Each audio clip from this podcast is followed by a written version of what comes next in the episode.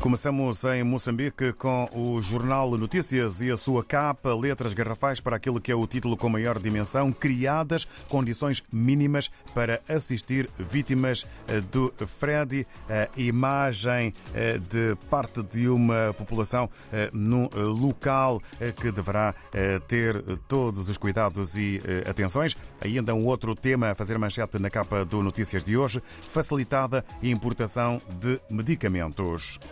Em Cabo Verde, segundo a agência Infopress, Presidente da República, escolhido para liderar o património natural e cultural em África, é um dos títulos eh, que eh, tem maior evidência. E em São Vicente, Mandingas ultimam preparativos para enterro do Carnaval no domingo.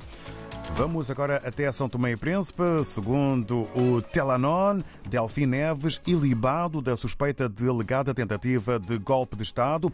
É assunto a fazer manchete no Telanon, que escreve ainda sobre o Ministério Público acusou nove militares e um civil na prática de crime de alteração violenta do Estado de Direito.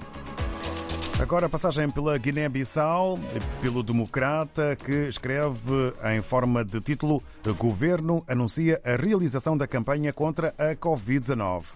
E sobre o decreto de feriados, Comissão Permanente da ANP, Assembleia Nacional Popular, exorta o Governo na prevalência da lei sobre normas inferiores. Passagem pelo Brasil, o destaque vai para a publicação O Globo, que evidencia a economia.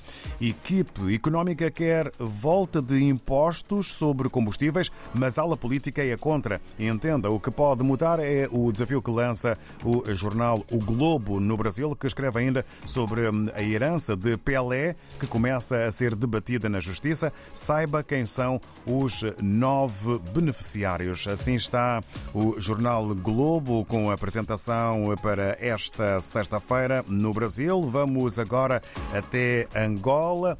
Vamos eh, à capa do novo jornal, já com o encontro marcado para a próxima semana com o Armindo Laureano. Para já, avançamos eh, que esta eh, nova edição do novo jornal apresenta uma fotografia, a maior na sua capa, com vários agentes da autoridade com as eh, caras eh,